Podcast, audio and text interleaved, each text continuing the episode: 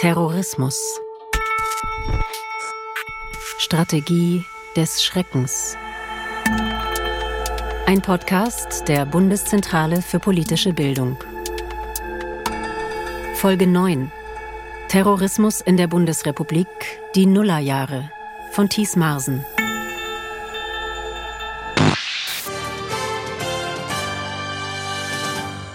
Zwei Flugzeuge haben innerhalb weniger Minuten das World Trade Center in New York gerammt. Mehrere Stockwerke beider Türme stehen in Flammen. Über Opfer war zunächst noch nichts bekannt. Rund um die Gebäude brach Panik aus.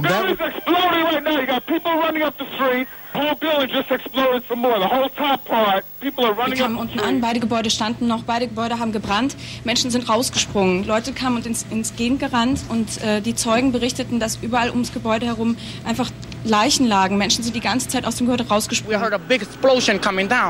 Wir hörten eine riesige Explosion, alles wurde schwarz, Glas fiel herunter, Menschen sind verletzt worden, als das Glas auf sie herunterfiel.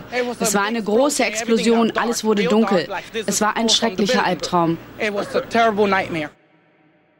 Die Anschläge vom 11. September 2001, eine absolute Zäsur in der Geschichte des Terrorismus. Nicht nur wegen der Opferzahlen, fast 3000 Tote, über 6000 Verletzte.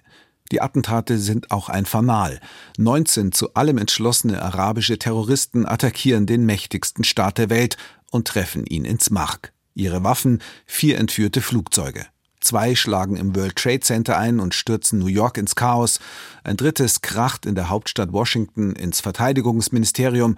Das vierte soll wohl das Weiße Haus oder das Kapitol treffen, stürzt jedoch vorher ab, weil die Passagiere rebellieren. Bald ist klar, hinter dem Anschlag steckt das islamistische Terrornetzwerk Al-Qaida, gegründet und angeführt von dem aus Saudi-Arabien stammenden Osama bin Laden, der sein Hauptquartier in Afghanistan aufgeschlagen hat. Doch auch nach Deutschland führt eine Spur, genauer in den Hamburger Stadtteil Harburg. Dort trifft sich ab 1998 eine kleine Gruppe von Islamisten, Studenten der Technischen Universität und der Fachhochschule, die Hamburger Zelle, wie sie später genannt wird, darunter auch drei der späteren Todespiloten. Die deutschen Sicherheitsbehörden bekommen davon nichts mit. Der Islamwissenschaftler Hassim Fuad ist wissenschaftlicher Mitarbeiter beim Landesamt für Verfassungsschutz in Bremen. Man muss dazu ergänzen, dass der ähm, Dschihadismus oder der islamistische Terrorismus vor den Anschlägen von 9-11 kein Beobachtungsschwerpunkt der deutschen Sicherheitsbehörden war. Es gab einen Warnruf 1998, als nach einem Tipp durch die USA ein Al-Qaida-Kader, nämlich Mahmoud Mamdouh Salim, in Deutschland ausfindig gemacht wurde und in diesem Zuge auch an die USA ausgeliefert wurde. Aber das hatte zunächst keine unmittelbare Folgen für die Terrorismusabwehrbekämpfung im Bereich militanter Islamismus. Zentrale Figur der Hamburger Zelle ist der gebürtige Ägypter Mohammed Atta, Regelmäßig besuchen er und andere Mitglieder der Gruppe eine Hamburger Moschee, wo auch radikale Imame das Wort führen. Es ist so, dass vor allem in der mittlerweile ja verbotenen Al-Quds-Moschee dschihadistische Inhalte auch gepredigt wurden durch einen äh, Prediger marokkanischer Herkunft, äh, Mohammed al-Fazazi. Das heißt, dieses Weltbild mit dem globalen Kampf des Islams gegen den Westen war durchaus schon in der Szene vorhanden und dann gab es da eben ein Spektrum von denjenigen, die damit sympathisiert haben und denjenigen, und dazu gehört eben die Hamburger Zelle, die dann versucht haben, gemäß den Vorgaben dieser Ideologie dann auch zu handeln und dann proaktiv den Kontakt zu Al-Qaida auch gesucht haben. Ende November 1999 reisen Mohammed Atta und drei Mitverschwörer nach Afghanistan, wo sie einen militärischen Ausbildungskurs absolvieren und Osama bin Laden treffen. Der eröffnet ihnen, dass sie als Märtyrer ausgewählt worden sind. Die nächsten anderthalb Jahre bereiten sie sich gezielt vor, reisen in die USA, machen den Pilotenschein, benehmen sich möglichst unauffällig. Bis sie am 11. September 2001 zuschlagen, buchstäblich aus heiterem Himmel. Die ideologische Rechtfertigung für den tausendfachen Massenmord liefert ein radikaler Islamismus, der sogenannte Dschihadismus, der in muslimischen Ländern seit den 1970er Jahren zunehmend an Einfluss gewinnt. Zunächst erstmal war es eine de facto nationalistische Ideologie insofern, als Ideologen in den jeweiligen muslimischen Ländern das Ziel verfolgt haben, die Regierungen, die als unislamisch empfunden wurden, zu stürzen, und zwar durch den Einsatz militanter Mittel. Das haben wir zum Beispiel gesehen 1981 bei dem Attentat in Ägypten auf den Präsidenten Anwar al-Sadat dieser ersten Formierungsphase des Dschihadismus folgte eine Internationalisierung, maßgeblich durch den Krieg in Afghanistan und den Widerstand der sogenannten Mujahideen, die unterstützt wurden durch Freiwillige aus der ganzen muslimischen Welt. Der Kernideologe, der dazu aufgerufen hat, nach Afghanistan zu kommen, war ein Palästinenser mit dem Namen Abdallah Azam, der zusammen mit niemand Geringeres als Osama bin Laden eine Art äh, Dienstleistungsbüro für muslimische Freiwillige, insbesondere aus der arabischen Welt in Peshawar, auch betrieben hat. Das war also eine Art Internationalisierung, allerdings nur zum Zwecke der Verteidigung muslimischer Länder. In dieses Portfolio fiel dann nach Afghanistan der Tschetschenienkrieg, aber auch der Balkankrieg. Und die letzte Phase oder die dritte Phase, in der wir uns dann auch aktuell befinden, das ist letzten Endes auch das, was die Ideologie Al-Qaidas ausmachte, dass gesagt wird, wir werden es nicht schaffen, die jeweiligen Regime zu stürzen, solange diese gestützt werden durch den Westen. Und die Strategie muss lauten, den Westen direkt anzugreifen, damit ihm diese Unterstützung zu kostspielig wird. Und sobald der Westen sich zurückzieht, werden sich diese Regime, diese sogenannten Marionettenregime nicht länger halten können und es wird möglich sein, einen islamischen Staat zu etablieren. Im Februar 1998 erscheint in der in London herausgegebenen Zeitung Al-Quds al-Arabi eine sogenannte Fatwa, unterzeichnet unter anderem von Al-Qaida-Führer Osama bin Laden. Die Amerikaner und all ihre Verbündeten zu töten, ob Zivilisten oder Militärs, ist die Pflicht eines jeden Muslim, dem dies möglich ist, in jedem Land, in dem dies möglich ist, mit dem Ziel, die Al-Aqsa-Moschee und die Heilige Moschee aus ihrem Griff zu befreien und ihre Armeen aus allen Ländern des Islam zu verweisen. Im Namen Gottes rufen wir jeden gottgläubigen und gottgefälligen Muslim dazu auf, dem Befehl Gottes zu folgen und die Amerikaner zu töten und ihr Vermögen zu plündern, wo und wann immer es sich anbietet. Die Gruppe der Unterzeichner nennt sich programmatisch Internationale Front für den Dschihad gegen Juden und Kreuzfahrer. Im Fokus stehen also nicht nur die USA und ihre Verbündeten, zentral ist auch der Hass auf Juden, sagt der Islamwissenschaftler Hassim Fuad.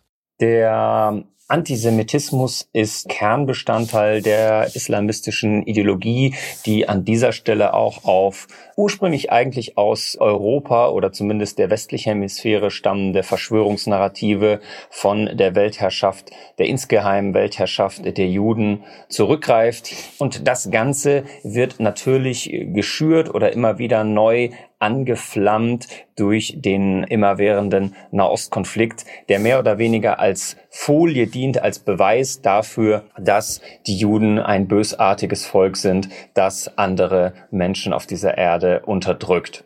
Und in der dschihadistischen Ideologie ist das Thema Antisemitismus natürlich auch vorhanden. In der Realpolitik spiegelt sich das allerdings so gut wie nicht wider. Israel-Kritik und Antisemitismus gehört so ein bisschen zum guten Ton, salopp gesagt. De facto konzentriert man sich aber auf ganz andere Dinge.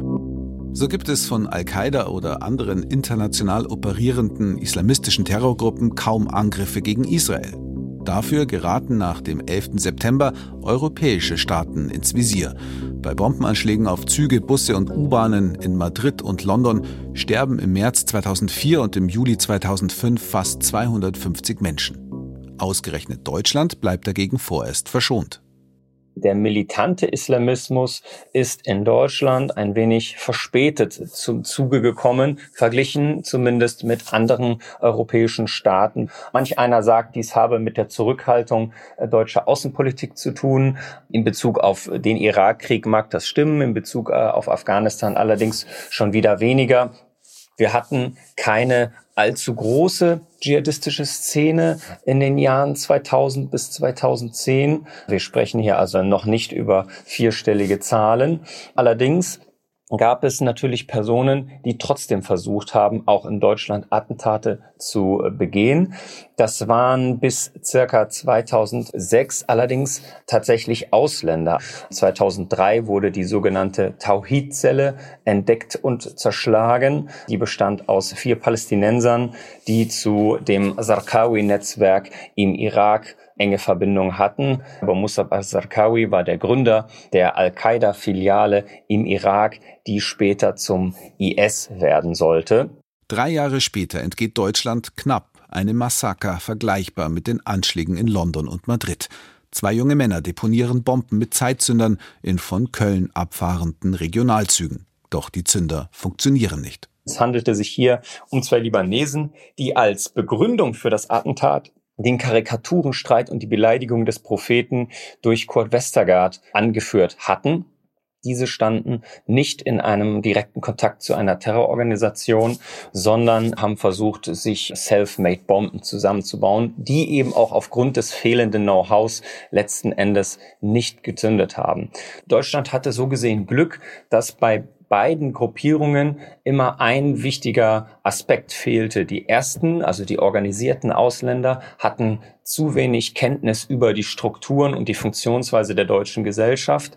Und die anderen, die schon länger hier waren, hatten eben das fehlende technische Know-how, um entsprechende Waffen herzustellen. Und das änderte sich dann ab 2007. Und der erste spektakuläre Fall in diesem Zusammenhang ist die sogenannte Sauerländer Gruppe gewesen, wo vier Personen, die in Deutschland geboren und aufgewachsen sind, ausgereist sind in das afghanisch-pakistanische Grenzgebiet, ursprünglich auch um dort zu kämpfen, jedoch von Al-Qaida dort zurückgeschickt worden mit dem Auftrag, einen Anschlag in Deutschland zu verüben, der beinahe auch funktioniert hätte. Doch am 4. September 2007 stürmt eine Polizeisondereinheit ein Ferienhaus in dem 900 Seelendorf Oberschledorn. Vier junge Männer, zwei davon muslimische Konvertiten, werden festgenommen. Sie haben fässerweise Wasserstoffperoxidlösung gekauft, Stoff, aus dem man Bomben bauen kann. Im Prozess vor dem Oberlandesgericht Düsseldorf geben sie später zu, dass sie im Auftrag der Islamischen Dschihad-Union in Deutschland Autobombenanschläge auf US-Soldaten verüben wollten. Dass die Gruppe rechtzeitig enttarnt wird, verdankt sich einem Hinweis US-amerikanischer Dienste. So bleibt Deutschland noch verschont von einem Anschlag, längst aber sind Islamisten aus Deutschland anderswo aktiv, sagt Hassim Fuad. Es sind insgesamt zwischen 2001 und 2011 220 Personen in dschihadistische Kampfgebiete gereist und haben von dort dann auch massive Propagandaanstrengungen unternommen, die dann tatsächlich 2011 mündeten in den ersten vollendeten Anschlag dschihadistischer Natur auf deutschem Boden durch Arid Uka am Frankfurter Flughafen, der, und das ist das Interessante an diesem Fall, letzten Endes radikalisiert wurde durch ein Video, in dem er eine angebliche Vergewaltigung in Irak durch amerikanische Soldaten gesehen haben möchte. Und diese Szene entstammt aber aus einem Spielfilm, dessen Schnipsel wiederum verwendet wurde in einem Propagandavideo von nach Afghanistan ausgereiste deutsche Dschihadisten. Der Schock der islamistischen Anschläge vom 11. September 2001 und der darauf folgenden in europäischen Metropolen prägt hierzulande für mehr als ein Jahrzehnt den Blick der Sicherheitskräfte auf terroristische Gefahren, aber auch den der Medien und der Öffentlichkeit.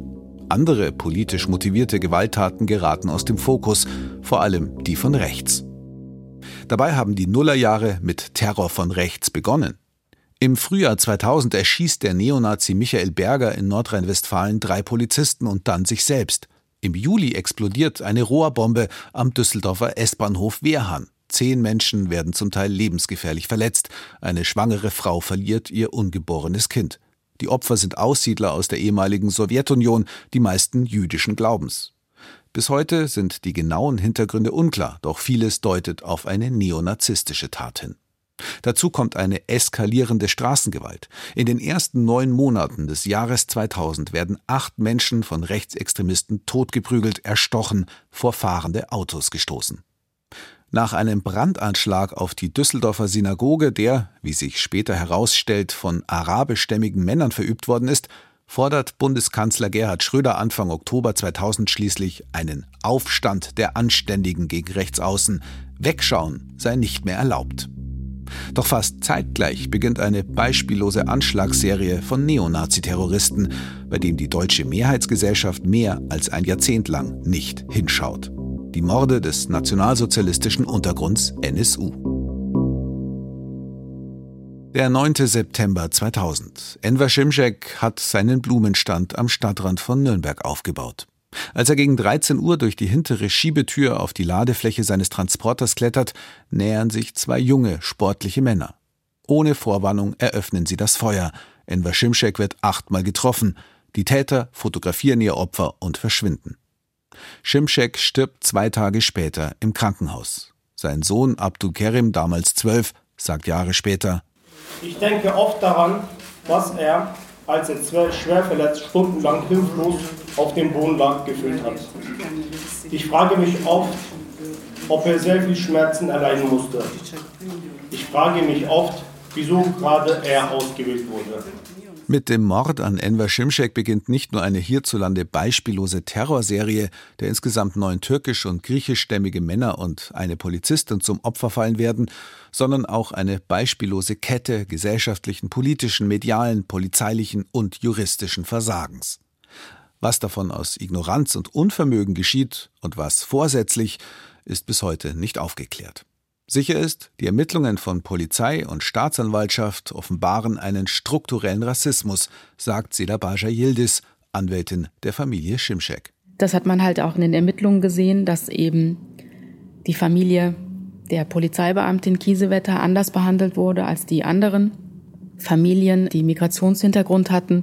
Bei jeder dieser Opferfamilien mit Migrationshintergrund ist es tatsächlich so gewesen, dass die Familien halt verdächtigt wurden. Dass es ganz normal ist, im Umfeld der Familie zu ermitteln, das ist klar. Aber wenn man ähm, nicht weiterkommt und jahrelang oder ein Jahrzehnt lang sogar bei den Schimschecks weitermacht und sagt, das Opfer muss ja seinen eigenen Tod irgendwie selber verursacht haben, indem es in kriminelle Machenschaften verwickelt war. Also wissen Sie, das kann mir bis heute keiner plausibel erklären, warum das so war. Das Versagen im Fall NSU beginnt schon lange vor dem Mord an Enver Şimşek, und zwar 200 Kilometer nördlich von Nürnberg in Jena in Thüringen. Gekennzeichnet waren die 90er Jahre von ständigen Übergriffen. Dienstags in der Inforunde wurde immer berichtet, wer ist letzte Woche überfallen worden, wer liegt gerade im Krankenhaus, was ist passiert, warum fehlt die und die Person. Es wurde nach der Inforunde organisiert, dass niemand alleine nach Hause muss, weil Thüringer Heimatschutz bzw. Nationaler Widerstand Jena nachts mit dem Auto rumgefahren sind, ähm, ganz klassisch mit Baseballschlägern Jagd auf Leute gemacht haben. Katharina König-Preuß ist heute Landtagsabgeordnete in Thüringen. Jahrelang war sie Obfrau der Linken im NSU-Untersuchungsausschuss. In den 1990er Jahren engagiert sich die Tochter des Stadtjugendpfarrers in der evangelischen Jungen Gemeinde in Jena gegen die starke Neonazi-Szene der Stadt, jene Szene, aus der der NSU stammt. Ich weiß gar nicht, wie viele, wie viele Übergriffe es gegeben hat. Und das Schlimme ist, es hat niemanden interessiert. Das Jugendamt, die Stadtverwaltung, die Verantwortungsträger als solches haben der JG und damit uns vorgeworfen, wir sind diejenigen, die die Nazis brauchen, weil wir ohne Feindbild nicht leben könnten. Das wäre ja alles gar nicht so schlimm und, und, und. Und das ist nicht nur in Jena so. Schlimmer noch, viele teilen die rechte Ideologie, den Hass auf Migranten, Geflüchtete, Juden, Linke und sehen nicht die Neonazis als Problem, sondern diejenigen, die sich den Neonazis entgegenstellen. Das gilt auch für staatliche Stellen, sagt Matthias Quent. Er ist Direktor des Instituts für Demokratie und Zivilgesellschaft in Jena, dessen Gründung auch eine Konsequenz aus der NSU-Affäre ist. Ein Verfassungsschützer sagte mal vor dem Thüringer Untersuchungsausschuss zum NSU, man habe damals vor allem Angst gehabt, dass sich im Osten eine linke Jugendkultur zusammenbraut. Und das passt zum damaligen Klima des Kalten Krieges, zur Kultur in den Verfassungsschutzbehörden, die den Feind immer links gesehen haben und als ein sozusagen natürliches Gegengewicht zu dieser vermeintlichen sozialistischen Gefahr hat man damals die rechtsextremen Gruppen gesehen in Ostdeutschland und hat sie zum Teil dann eben auch aufgebaut.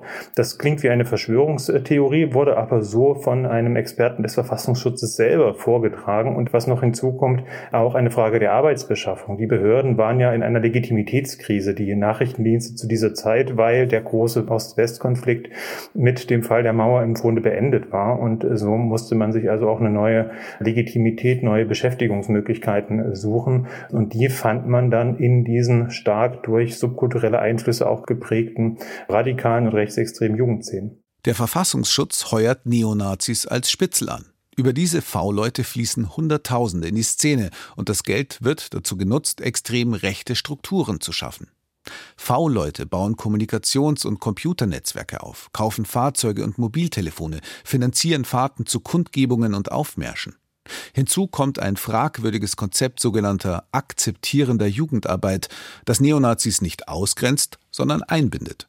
So können sich die späteren Mitglieder des NSU ab Anfang der 1990er Jahre regelmäßig in einem Jugendzentrum in jener Winzella treffen. Das Kerntrio Uwe Mundlos, Uwe Böhnhardt und Beate Zschäpe und auch Ralf Wohleben und andere spätere Unterstützer.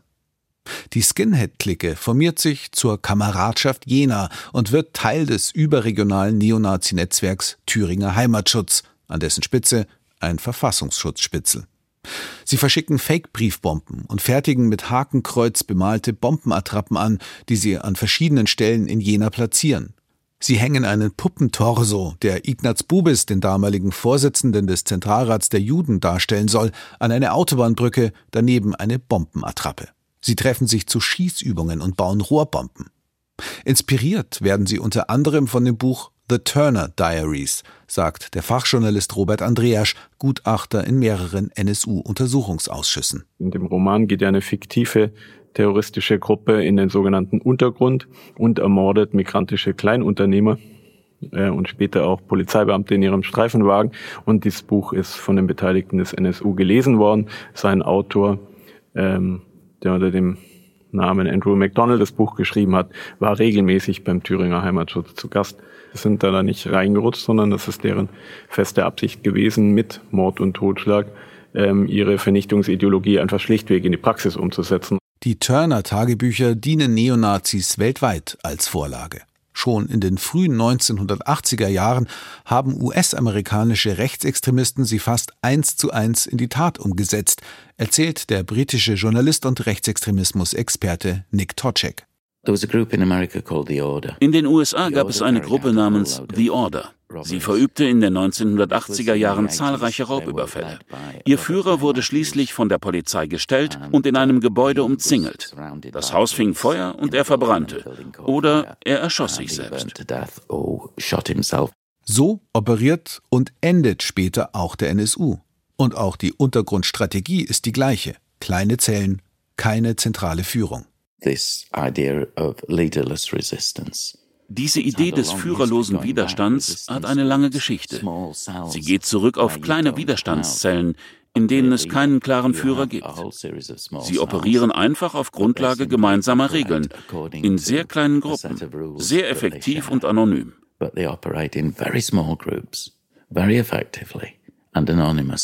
Verbreitet wird dieses Konzept über ein internationales braunes Netzwerk, das in den 1980er Jahren in England gegründet wird, um Nazi-Musik unter die Leute zu bringen und dadurch Geld für die Szene zu generieren. Blood and Honor, Blut und Ehre. Auch in Thüringen formiert sich ein Ableger von Blood and Honor, an der Spitze ein Verfassungsschutzspitzel. Als das Kerntrio Ende Januar 1998 untertaucht, nachdem die Polizei ihre Bombenwerkstatt in einer angemieteten Garage in Jena entdeckt hat, führt ihr Weg nach Chemnitz, wo es ebenfalls eine aktive Blood and Honor Szene gibt. Die Ermittler hätten den dreien auf die Spur kommen können. In der durchsuchten Garage in Jena finden sie neben mehreren funktionsfähigen Rohrbomben und 1,4 Kilogramm militärischen Sprengstoff eine Adressenliste, die Uwe Mundlos zusammengestellt hat. Kontaktpersonen in der Neonazi-Szene, nach Städten geordnet, eine Fluchtliste. Darauf zahlreiche Namen aus Chemnitz mit Telefonnummer und Adresse, auch von jenen Leuten, die Mundlos, Böhnhardt und Schäpe beim Untertauchen helfen, die ihnen konspirative Wohnungen vermitteln, Geld für sie sammeln, ihnen Jobs verschaffen, falsche Papiere organisieren, möglicherweise auch Waffen. Doch die Fluchtliste bleibt unbeachtet. Und als die drei einige Zeit später in Chemnitz gesichtet werden, wird ihre Observation durch den Verfassungsschutz abgebrochen. Die Ermittlungsergebnisse werden nicht weitergegeben. Warum? Eine der vielen offenen Fragen im NSU-Komplex.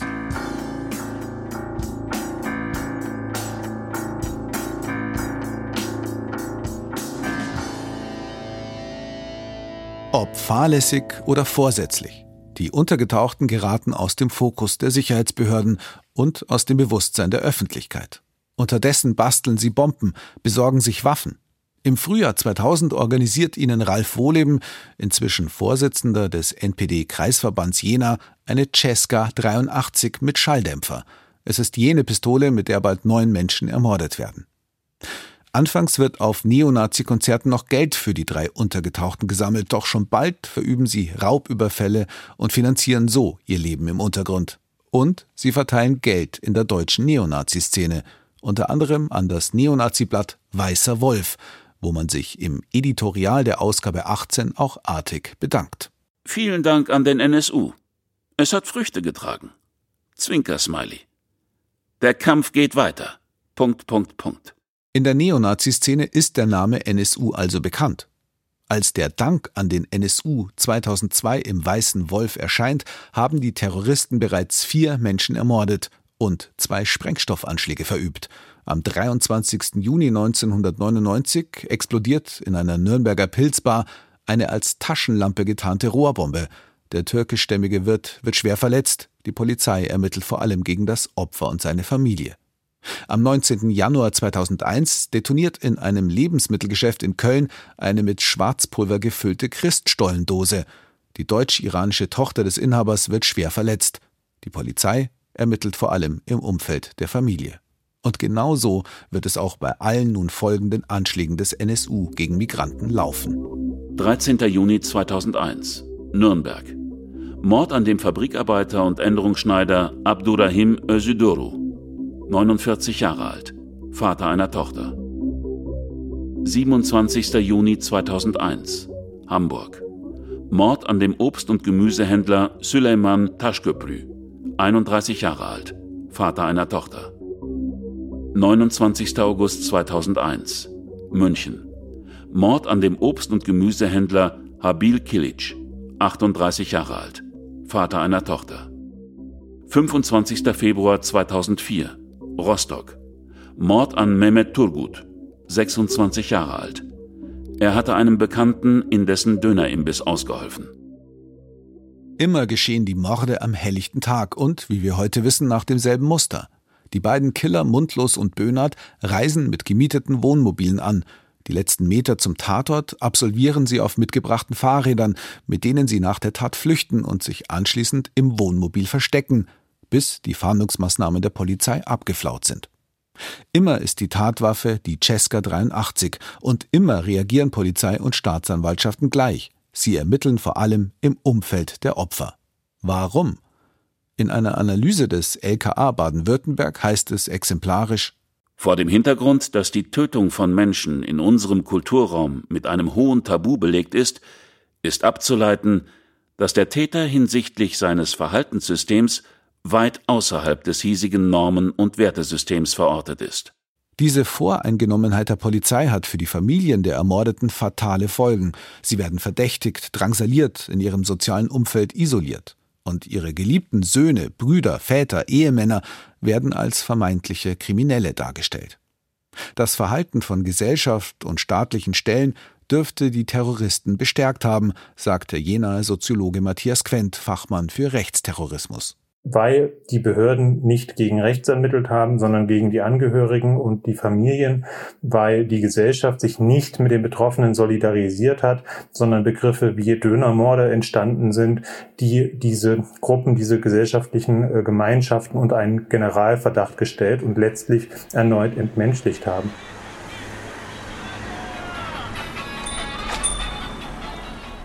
Die Kolbstraße im Kölner Stadtteil Mülheim. Viele der Geschäfte und Lokale werden von türkischen Einwanderern betrieben. Am 9. Juni 2004, einem sonnigen Mittwochnachmittag, stellt ein Mann mit Baseballkappe vor dem großen Schaufenster des Friseurladens Coiffeur Özcan ein Fahrrad ab und geht weiter. Auf dem Gepäckträger ein Motorradkoffer, darin eine Gasflasche, gefüllt mit mehr als 5 Kilogramm Schwarzpulver und rund 800 Zimmermannsnägel. Eine Nagelbombe so viel Nägel, wo Sie jetzt gerade stehen, überall regnet der Nägel hier auf der Straße. Man wollte einen Massenmord. 22 Menschen werden verletzt, viele schwer.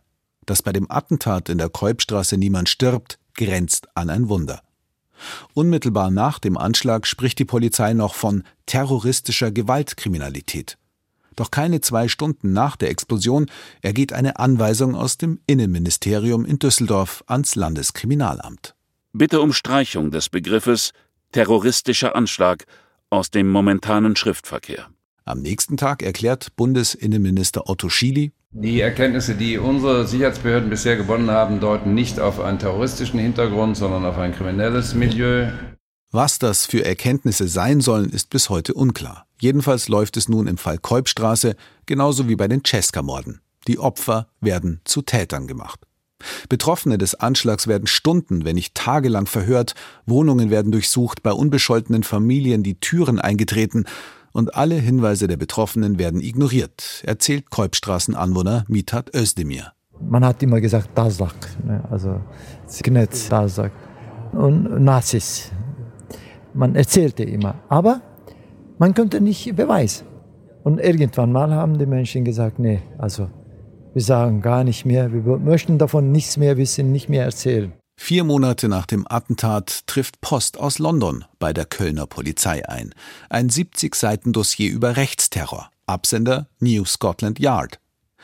Das Nagelbombenattentat in der Kolbstraße hat beim britischen Staatsschutz die Alarmglocken läuten lassen, denn fünf Jahre zuvor hat es in London eine Serie von Nagelbombenanschlägen mit mehreren Toten gegeben, gegen Migranten und Homosexuelle.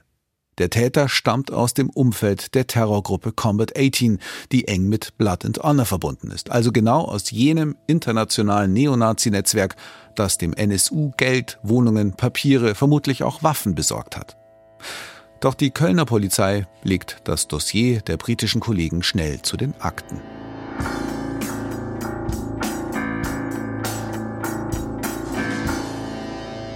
Es dauert genau ein Jahr, bis der NSU das nächste Mal zuschlägt. Diesmal wieder mit der Cesca und wieder in Nürnberg. Am 9. Juni 2005.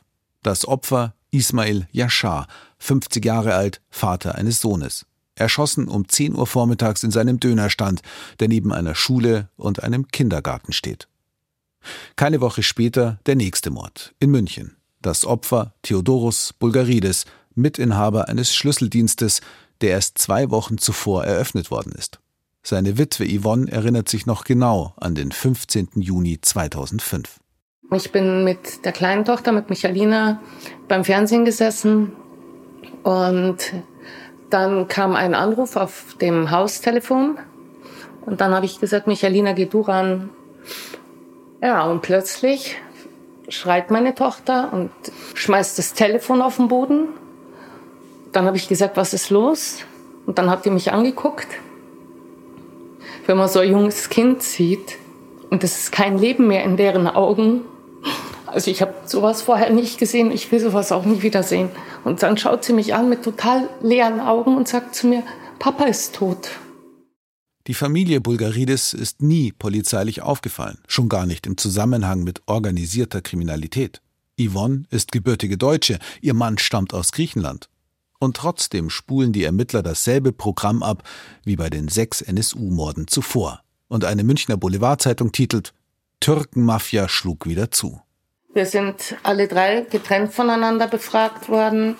Ich habe zu dem Zeitpunkt gar nicht gewusst, dass Michalina überhaupt nicht allein befragt werden darf.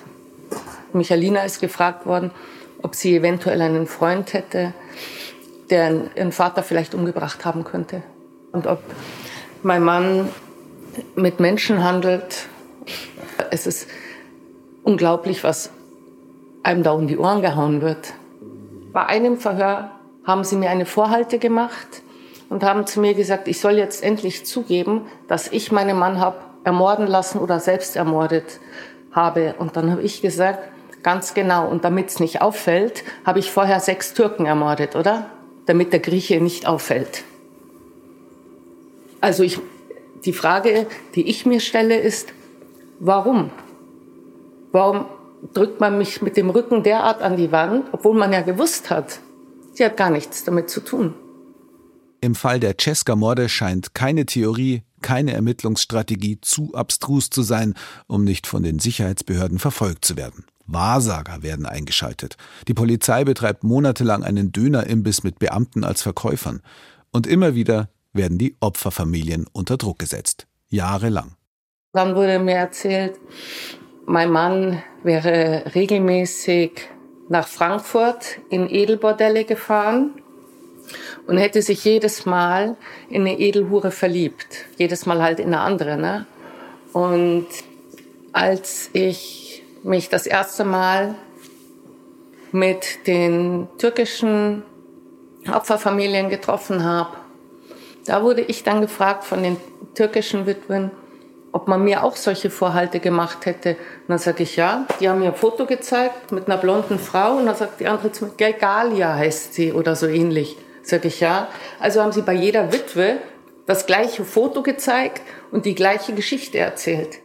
Freilich gibt es auch einzelne Beamte, die keine Türkenmafia, sondern ausländerfeindliche Motive hinter den Morden vermuten. Doch ernsthaft ermittelt wird in diese Richtung nicht. Nach dem Mord an Theodoros Bulgarides schlägt der NSU noch dreimal zu. Zweimal trifft es wieder Menschen mit türkischen Wurzeln. Am 4. April 2006 wird in Dortmund Mehmet Kubaschik in seinem Kiosk ermordet, 38 Jahre alt, verheiratet, Vater einer Tochter. Zwei Tage später der nächste Mord, das Opfer Halid Yozgat, 21 Jahre alt, erschossen hinter der Theke seines Internetcafés in Kassel. Der Mord an Yozgat ist wohl der dubioseste Fall der Mordserie. Denn bei der Tat ist nachweislich ein Agent des hessischen Verfassungsschutzes am Tatort, Andreas Temme, als Jugendlicher ist er mit rechten Sprüchen aufgefallen, was ihm den Spitznamen Klein Adolf eingebracht hat. Nun als Geheimdienstmitarbeiter betreut er in Kassel Spitzel der extrem rechten Szene. Kurz vor dem Mord hat er mit einem seiner Kontaktleute telefoniert. Nach der Tat macht er sich aus dem Staub, meldet sich trotz Zeugenaufruf nicht bei der Polizei.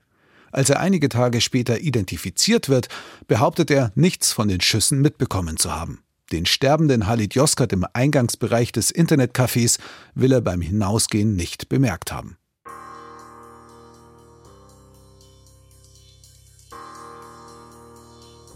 Nach dem Mord an Halid Yozgat in Kassel dauert es ein Jahr, bis der NSU wieder zuschlägt. Am 25. April 2007, Tatort Heilbronn. Die Opfer? Zwei Polizisten, die gerade in ihrem Dienstwagen Mittagspause machen, auf der Theresienwiese mitten in der Stadt.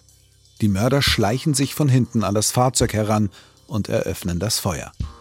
Die 22-jährige Bereitschaftspolizistin Michelle Kiesewetter stirbt noch am Tatort.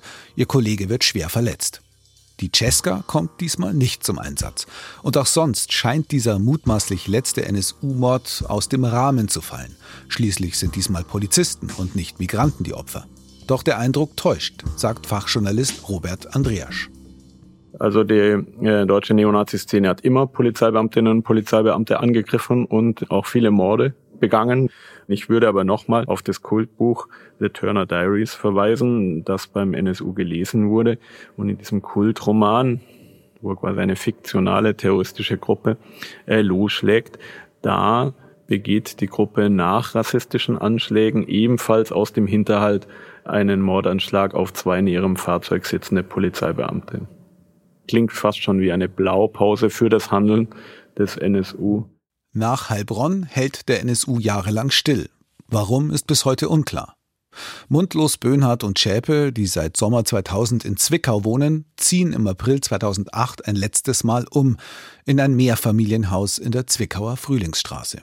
Die Wohnung wird zum Hochsicherheitstrakt ausgebaut, mit Videoüberwachung, Bewegungsmelder, schallisolierter Haustür und einem für Außenstehende nicht zugänglichen Wohnungsteil samt einer Zelle, in der vermutlich Dokumente und Waffen lagern. Die Ermittlungen der Polizei drehen sich derweil im Kreis. Fehlerhaft verpackte Wattestäbchen der Spurensicherung, die mit der DNA einer Fabrikarbeiterin kontaminiert sind, sorgen zeitweise für heillose Verwirrung. Bis der gordische Knoten, in dem sich die Ermittler verheddert haben, unvermittelt durchschlagen wird. Am 4. November 2011 enttarnt sich der NSU selbst. Nach einem Banküberfall in Eisenach wird das Wohnmobil, in dem sich Mundlos und Böhnhardt verstecken, von der Polizei entdeckt. Die beiden Terroristen setzen das Fahrzeug in Brand und erschießen sich. Beate Zschäpe setzt kurz darauf die gemeinsame Wohnung in Zwickau in Brand, flieht aus der Stadt und verschickt DVDs, in denen der NSU sich erstmals zu den Taten bekennt. Nach dem öffentlichen Bekanntwerden des NSU haben die Behörden behauptet, man habe diesen Rechtsterrorismus nicht erkannt, weil es keine Bekennerschreiben äh, gegeben habe. Dabei waren Bekennerschreiben im Rechtsterrorismus schon immer unüblich. Die Tat ist die eigentliche Botschaft und auch empirisch wissen wir aus einer Studie Anfang der 1990er Jahre, dass ein Großteil rechtsextremer Anschläge, ich glaube etwa ein Dreiviertel, ohne Bekenntnis, ohne explizites Bekenntnis stattgefunden haben. Hinzu kommt noch was anderes. Im Gegensatz zum Linksterrorismus, auf den die Behörden ja sehr sehr stark fixiert waren, braucht man im Rechtsextremismus nicht zu erklären oder zu rechtfertigen, warum man Menschen umbringt. Der Linksextremismus aller RAF musste das sehr aufwendig versuchen, trotzdem man sich für humanistisch und solidarisch und so weiter hielt, warum es trotzdem legitim sei, Menschen zu entmenschlichen und ihnen das Leben zu nehmen, mit wirklich absurden Begründungen. Im Rechtsterrorismus ist das aber gar nicht üblich, weil das Kernelement des Rechtsextremismus ist die Vorstellung der Ungleichwertigkeit von Menschen. Menschen. Rechtsextreme müssen nicht rechtfertigen, warum es aus ihrer Sicht legitim sei, Menschen umzubringen sagt Matthias Quent, Direktor des Instituts für Demokratie und Zivilgesellschaft in Jena. Die Selbstenttarnung des NSU erschüttert die Bundesrepublik. Mehrere Geheimdienstchefs treten zurück. Die Bundeskanzlerin persönlich bittet die Hinterbliebenen der Mordopfer um Verzeihung und verspricht Aufklärung. Zahlreiche Sonderermittler und Untersuchungsausschüsse werden eingesetzt. Doch zentrale Fragen sind bis heute ungeklärt. Wie wurden die Opfer ausgewählt? Welche weiteren Unterstützer des NSU-Kerntrios gab es? Wie sehr war der Staat involviert? Wurde der NSU bewusst übersehen oder waren Ermittlungsbehörden und Geheimdienste zu sehr auf andere Formen des Terrorismus fixiert? Auf Linksextremismus und vor allem auf den Islamismus? Der Islamexperte Hassim Fuad vom Bremer Verfassungsschutz sagt, Fakt ist, dass die Sicherheitsbehörden schon je nach Gefährdungslage ihre Ressourcen priorisieren und auch priorisieren müssen. Und da schwingt das Pendel in der Tat immer so ein wenig hin und her, je nachdem, wo es gerade am, am meisten brennt. Es war in der Tat so, dass nach dem 11. September sich die Arbeit massiv auf den islamistischen Terrorismus fokussiert hat. Und mit Sicherheit sind dadurch auch Ressourcen, die bei der Beobachtung des gewaltorientierten Rechtsextremismus nötig gewesen wären, nicht vorhanden gewesen. Rechtsextremismus-Experte Robert Andriasch glaubt dagegen, dass die Behörden die Terrorgefahr von rechts durchaus im Blick hatten. Er verweist auf einen internen Bericht des Bundesamtes für Verfassungsschutz aus dem Jahr 2004. Dort heißt es zwar, es seien aktuell keine rechtsterroristischen Strukturen erkennbar, es gäbe aber durchaus eine reale Terrorgefahr durch Kleinstgruppen und Einzelpersonen. Ja, seit zehn Jahren gibt es so ein beliebtes Motiv, der Staat sei auf dem rechten Auge blind gewesen. Das verkündet man ja selbst so ein bisschen selbst zerknirscht, auch durchaus mal von Behördenseite. Das Gegenteil ist richtig.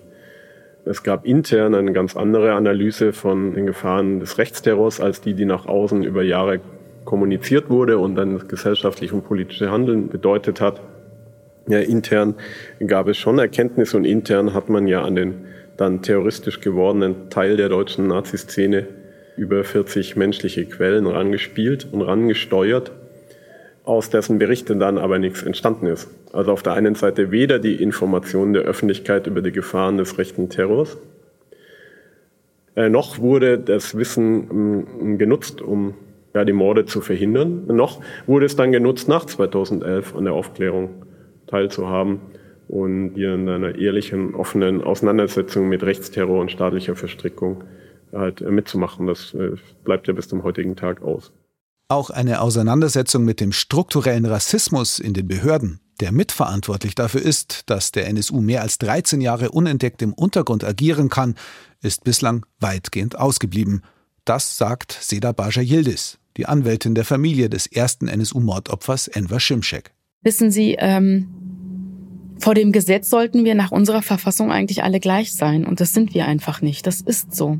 Das zeigen diese Ermittlungen. Und ich glaube auch nicht, dass sich daran was ändern wird, weil damit sich was ändert, müssen wir dieses Problembewusstsein haben, müssen wir erkennen, oder zumindest diejenigen, eben die Ermittlungsbeamten, dass da was falsch gelaufen ist und dass sie einen Fehler gemacht haben. Und diese Erkenntnis sehe ich nicht. Und deswegen wird sich da auch nichts ändern. Das war Terrorismus in der Bundesrepublik, die Nullerjahre von Thies Marsen. Diese Folge ist Teil des Podcasts Terrorismus, Strategie des Schreckens der Bundeszentrale für politische Bildung. Alle Folgen und weiterführende Informationen finden Sie auch unter www.bpb.de slash terror-podcast. Sprecher Thomas Albus, Ton und Technik Viktor Wedesch.